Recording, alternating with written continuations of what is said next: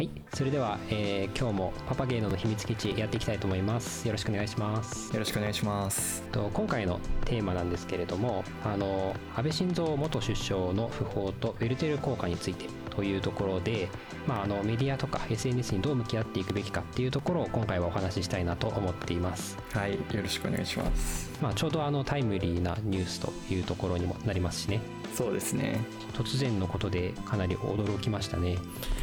いやーほんとびっくりしたよね。金曜日のね就業時間中にお昼にね。ちょうどミーティングしてる時にうん。なんかニュースで見ましたね。午後はなんか気が気じゃないって感じでしたね。こんな事件本当に日本で起こるのかそうですよね、まあ、やっぱりあの自分はあの家にテレビはないんですけれどもあの多分ツイッターか何かで最初見て起きこういうことが起きたんだっていうふうに驚いたというところでしたね。そうですね。僕は結構興味持つとそれを衝動的に調べちゃうタイプなので結構ねもう報道直後から YouTube ライブでなんでしょうね最新の情報を常に流されてたんですよ。あへえそうだったんですね。なので YouTube ライブをなんか垂れ流しにしていたというか音声だけ聞いて作業したりしてました、あーあもうじゃあずっと追っかけてたんですね。そうですね。あ逆にあの自分はですねあのちょっとあの対局かもしれないんですけれどもあんまこのニュースに触れたくないなというふうに思ってあのツイッターとかのタイムラインをあんまり開かないようにしてましたね。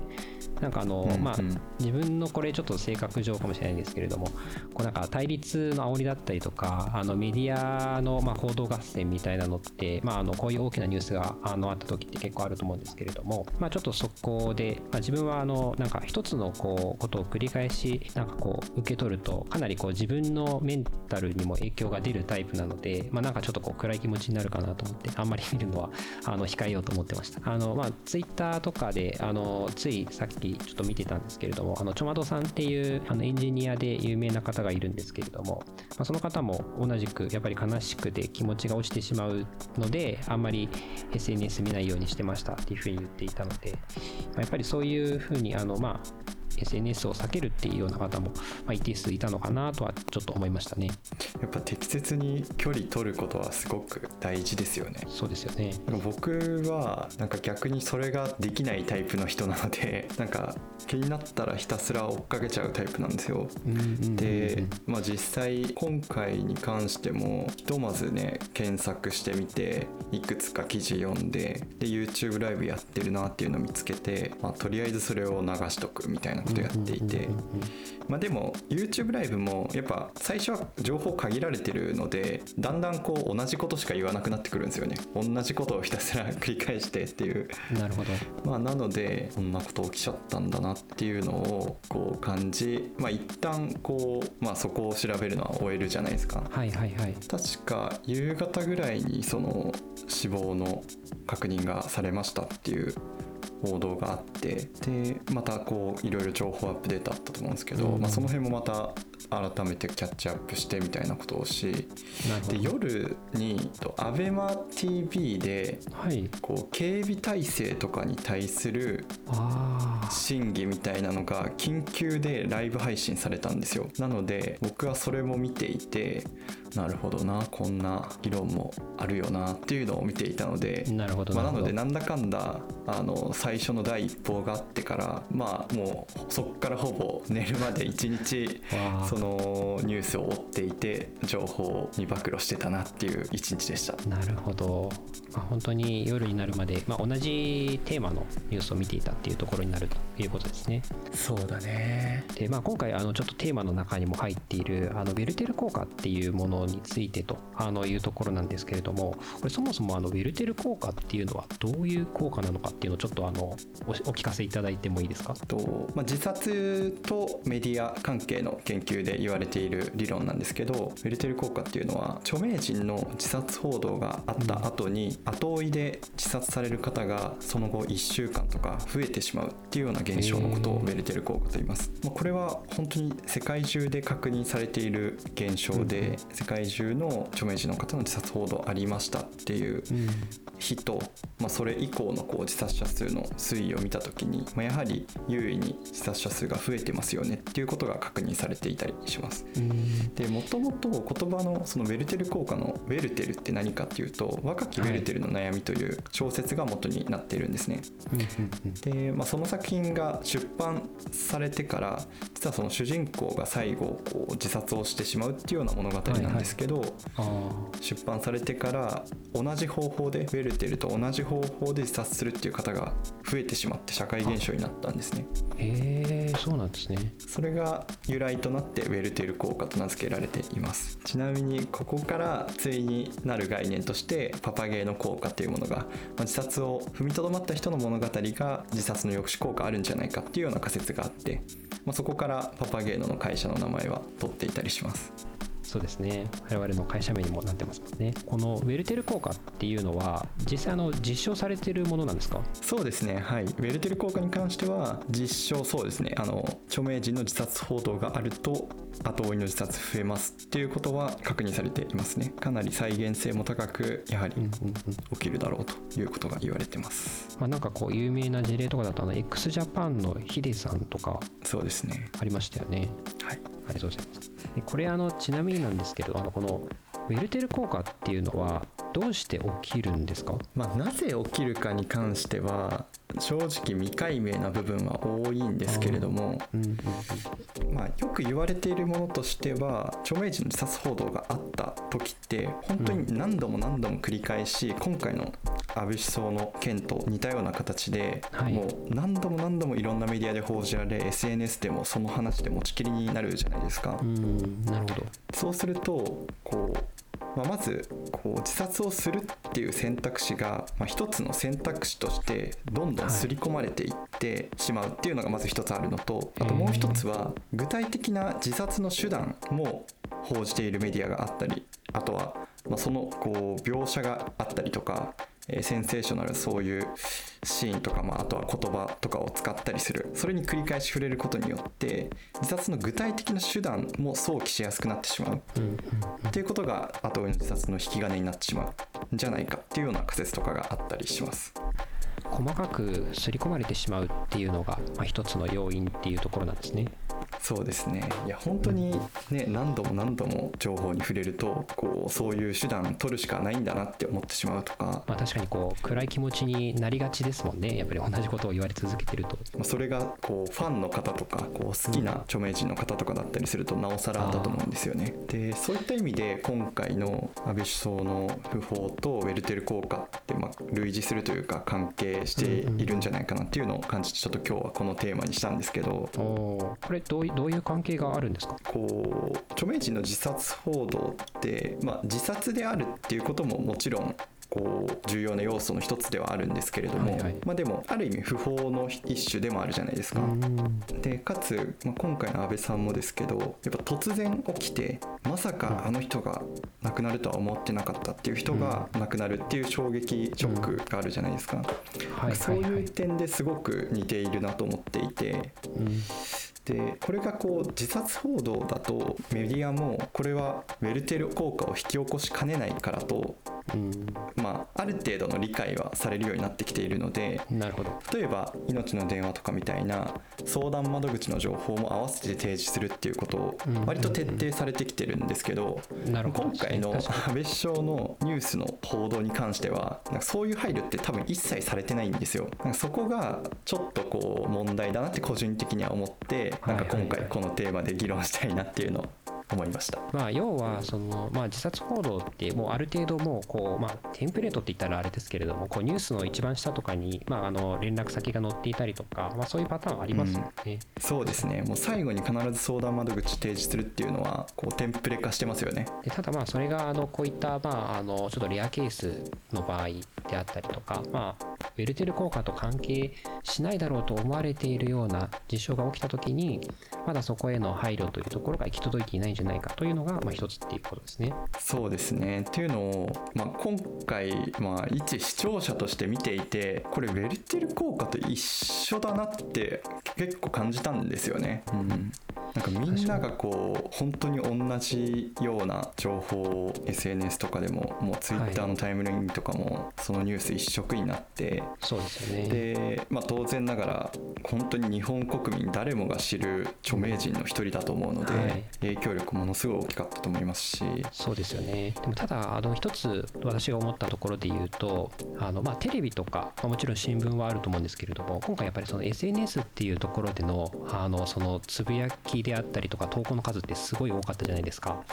ちょうどあの、ヤフーリアルタイムのあのトレンドっていうのが見れるんですけれども、あの私それをあの、まあ、夕方ぐらいに一度見たときに、もうあの1位から30位ぐらいまで全部あのその関連キーワードで埋まっていて、これだけあの世の中で関心が高まっているというか、みんながみんなもうつぶやいて投稿しているんだなっていうのはすごく感じましたね。そうですね。あとは、まあ僕個人はかなりこうこのニュース金曜日は追ってしまっていたので、はいはいはい。こうあらゆる情報をインプットしてしまったんですけど、まあ。特になんだろうな、まあ、心理的にきついなというかこう、悲しいなって思ったことの一つがあの、はい。まあ、今回はちょっと殺人だったからっていうのはかなりあると思うんですけど結構はい。批判的なコメントとか攻撃的なコメントとかなんかよくわかんない憶測というかこう別にまだ情報は明らかになってないのにうん。こうなんかこういうことすこういう政策やったからいけないんだとか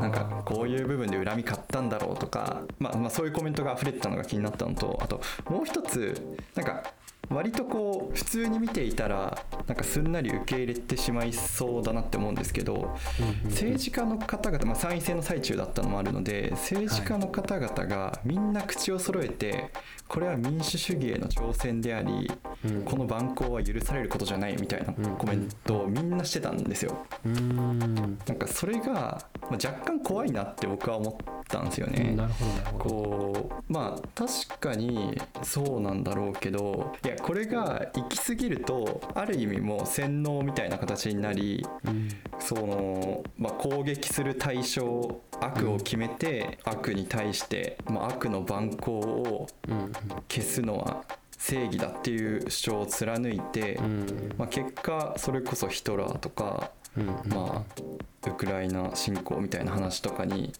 なっていっちゃうんじゃないかなっていう気がしたんですよね。なるほど、まあ、確かにその自分の意見というのを、まあ、その起きた大きな出来事、まあ、今回はあの、まあ、こういった事件でしたけれども例えばこう、まあ、災害であったりとかあとはこう経済の大きな変動であったりとか、まあ、そういったところを自分の言論を、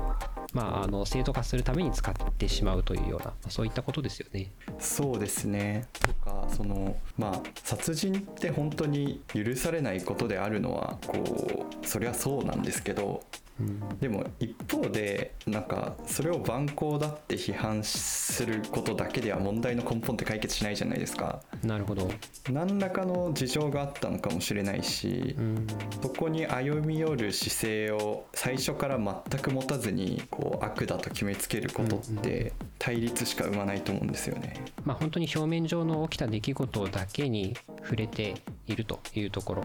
が、まあ、一つあったということですね。それはまあその裏側の出来事であったりとか、まあ、もう少しこう詳しく調べたり、まあもうちょっと時間が経って調査が進めば分かるようなところも、まあ、本当にあの一番最初に出てきた情報だけで判断して、まあ、そこで発言につなげてしまうとかそういったところが一つ危険なんじゃないかということですね。そうですねというのを個人的には感じてました。まあやっぱりでもそういったこう SNS とかで投稿されるときって、まあ、本当にあのメディアの記事とかがあの引用されてるケースってまあ多いと思うんですけれども、まあ、あのこういったあの出来事が起きたときってメディアとしてはどういうこう対応をしていくのが適切になるんですかね？そうですね。ウェルテル効果に関してで言うと、はい。WHO が自殺報道ガイドラインというものを作っていてあメディアはこういうことしてくださいと。逆にこういうことはしないでくださいっというガイドラインを作っています。なるほど。で例えばなんですけどそれこそあのさっきのこう自殺報道ってある程度テンプレートあるよねっていう話が、まあまさにこれに準拠しているんですけれども例えば相談窓口を必ず提あの提示するようにするとかうんあとは、えっとまあ、例えば自殺の具体的な手段については明確に表現しないとか、うんセンセーショナルな見出しは使わないとかうんうんあるいは、まあ、写真とかビデオとかの映像へのリンクとかはあんまりこう積極的に用いすぎないようにするとかっていうことが言われてたりします。うんなるほどあとは、まあ、メディア関係者、まあ、記者さんとか、まあ、当事者メディアの当事者自身が自殺による影響を受けている可能性があるっていうことを認識することも大事だって言われてたりします。なるほど確かになんかこう考えると今回って結構そのまあ映像とかが出回ってたりとか本当にあのメディア側からそういう情報、まあ、本当に具体的な手段、えーまあ本当の映像っていうところが出回ってたのって、まあ、ちょっとその疑問に感じるというか本当にこれでいいのかなっていうのは自分も思いましたね。いやまさに WHO の自殺報道ガイドラインを見た上で今回のメディアの報じ方を改めて見直すとなんかやっちゃダメなこと全部やってるみたいな感じなんですよ。そう本当ですよねまあこれがやっぱりそのウェルテル効果っていうところが、まあ、自殺にとどまったこう捉え方をされているがために、まあ、こういったケースでは、まあ、あの適用されずに本当に我先にあの、まあ、最新情報をっていうところになってしまったというのも言えるんですかね。そうですねもちろんそれがメディアの一つの使命でもあるので、はい。まあ速報性というのがニュースバリューの重要な要素の一つだったりするんですけど、うんういち早く事実を取材して解明し報じるっていうことがうん。とても重要な役割なので、はい。必要なことではあると思うんですけど、まあ、一方で例えばその個人の方が撮影してツイッターにアップしている動画とかをうん。メディアも何度も何度も使ったりですとか、はい。本当にそのこう銃が撃たれた2発撃たれたまさにその時の映像を本当に何度も流していたり、うん。まあ、あるいは安倍首相が倒れてこう搬送される様子とかも、うん。まあ、そのまんま映像使われてたと思うんですよね。はいそれって、まあ、仮にこれが自殺報道だったらありえないことだと思うんですよ。いやそうですよね。というのはすごく本当に怖いなっていうのをうんうん見ていて思いましたね。なるほどなるほど。あとは、まあ、加えて思ったことで言うと、まあ、僕自身実は今自殺描写を含むような映像作品を繰り返し視聴することと、えー自殺のリスクっていうものの関係を僕自身は実は大学院で研究していて、はい。まあ、それは背景として何があるかっていうと、まあ昔はテレビとか新聞とか、まあ、あるいは映画館とかでしかメディアに触れることってなかったと思うんですよね。うんでも今って SNS とかあるいは動画のストリーミングサービスそれこそ YouTube とかあるいは TVer とか、はいえーまあ、Netflix とか Amazon プライムとか、そういった動画配信のサービスとかによってもう無限に朝起きてから夜寝るまでずっと繰り返しこう動画ですとか、まあ、メディアに触れるっていうことができるようになってると思うんですよね、まあ、スマホ朝起きてから夜寝るまでずっと持ってると思うので。でそうするとまあ一昔前だったらそれこそウェルテル効果も新聞記事とかテレビを見て影響を受けるっていう形だったんですよねでもそれが今って SNS であったり、まあ、Twitter であったりああるいは YouTube とかをこう見るっていうことができてしまうので本当に一日中ずっとその危険なメディアに触れ続けるっていうような環境ができちゃってると思うんですよね。そういう意味でさらに危険性は増してるんじゃないかなっていうのは個人的に感じていて、まあ、そこをこう研究テーマの一つにしたいなと思って研究してたりします。まあ、でも本当にやっぱこう現代の、まあ、本当に情報にすぐアクセスできる状況だからこそこのウェルテル効果っていうのはもっとこうまあさまざまな角度から注意して見ていくべきポイントになるんですかね。そうですねメディアのまあ本当に諸刃の剣だと思うんですよね。こう先ほどのその報道の使命って必ずやっぱりあって、でうん今回も本当に海外メディアもかなり速いスピードではい。このニュース報じてたと思うんですよ。でそれができるのってまあ、テクノロジーのおかげでメディアとしてのこう、まあ、いい影響もちゃんと早くより多くの人に届けられるようになったと。うん。でも一方で、まあ、負の影響というかまあ、人をこう傷つけてしまうような影響も同じぐらいこう一気に広まるようになってしまっているので、はい、そのメディアの二面性というか諸刃の剣であることとうまく向き合っていかないといけないしでそれは、まあ、メディアっていうとそのマスコミ新聞社とかテレビとかっていうイメージを持つかもしれないんですけども、うん。まあ、ある意味 SNS ってもう個人がメディアじゃないですか。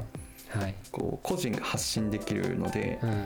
うん、もうこう全ての人がある意味意識しないといけないことなんだろうなって気がしてますね。なるほど。情報の受け手としても発信する側としても。はい、あ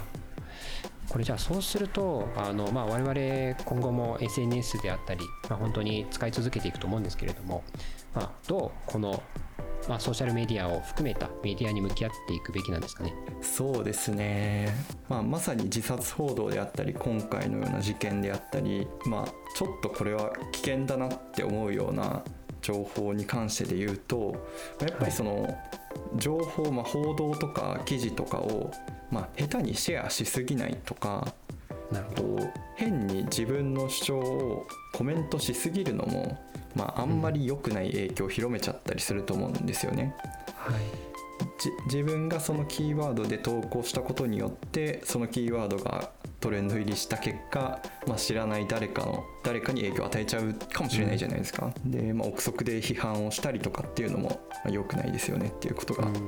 まあ、言えるかなとは思いますね。まあ、例えばこうそこにこう触れすぎないようにするために別の、まあ、記事であったりとかをシェアしたりとか投稿するっていうのも一つの手だったりはするんですかね。そうですねだから、まあ、一番いいのはもうスマホを見ないパソコン見ないみたいなことだと思うんですけど。あまあでもとはいえ生活インフラなので、ねはい、まあ、どうしても通知は来るし、まあ、気になっちゃう人もいると。そうですね、まあ、そういう時だから他の、まあ、全然こう何でもいいと思うんですよね。こう自分が好きな音楽を聴くとか、うん、散歩をしたりとか運動したりとかと意図的にメディアから距離を取ってやってみるっていうのは大事かもしれないですね、はい、やっぱり我々の今後のメディアとの付き合い方っていうところ、まあ、非常にあの皆さんも参考になったんじゃないかなと思います。なんかあのこういった情報まとまってたりするものってあったりするんですか？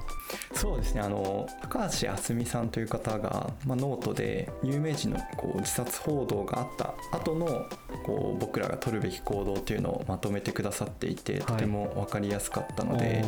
まあ、それちょっとリンクを概要欄とかに貼らせていただきます。まあ、例えばなんですけど、はい、自殺報道のシェアをしないとか相談機関の情報はむしろ積極的にシェアするとか、うん、えー、憶測とかであの周囲への意見表明するっていうことを控えるとかあとはま専門家の方がメンタルヘルスに関する情報を提供するとか、個人でできる行動でいうと、まあ、身近な人と自殺予防について話し合うとかあるいはまあ影響がこの人生じやすそうだなって思うような人に関しては、まあ、自分がそのゲートキーパーと呼ばれるんですけどその自殺をこう考えているような人をこう、まあ、門番として止める役割のことをゲートキーパーっていうんですけど、まああのまあ、ちょっとしたね声かけをするとかっていうことをしていくっていうのがいいんじゃないかっていうことをこうまとめてくださっていますのでよかったらぜひ参考にしてみていただけたらと思います。ありがとうございます。ちょっと私もあのぜひ後で読んでみます。ぜひ。はいまあ、というところでですねあの今回はちょっとあの少し暗い話題というか、まあ、使ってみましたけれども。そうですね、はい。まあ、でもそのウェルテル効果というものの対極にあるパパゲーの効果というところをあの、まあ、我々もあの会社もあのやっているところなのでぜひ良い情報というかあの皆さんが読んでよかったなと思えるそしてあの生きててよかったなと思えるようなそういう情報話題を提供できるようにこれからも頑張ってやっていきたいですね。こういう時にこそこう思い浮かべられる存在になりたいですよね、うん、はいもうあのー、今まさにそういったあの新しい情報を着々と準備している状態ですのであの、まあ、来週とかすごくちょっとワクワクするようなね情報を届けられるように 頑張ってやっていきますんで。7月中にきっとちょっといよいよっていう感じで大きなニュースがあるので。いやこれ楽しみなんですよね。プレスリリース出すので。はい。あの皆さんぜひこちらの方もはい。お見逃しなくということで、えー、と今回この辺りであの終わりとしたいと思います。あのこちらのポッドキャストですね、あの Spotify と Apple Podcast はい、あの配信しておりますのでぜひフォローの方とそれから本当にあのよかったらリツイートなどしていただけるとありがたいです。感想とかコメントでいただけるととっても嬉しいです。はいそうなんです。あとご質問とかは Google フォームで問い合わせ先を概要欄に貼ってあるので気になることがある方はぜひ Google フォームからコメントいただけると読んで読んで反映します。はいよろしくお願いいたします。それでは、えー今回もご視聴いただきありがとうございました。ありがとうございました「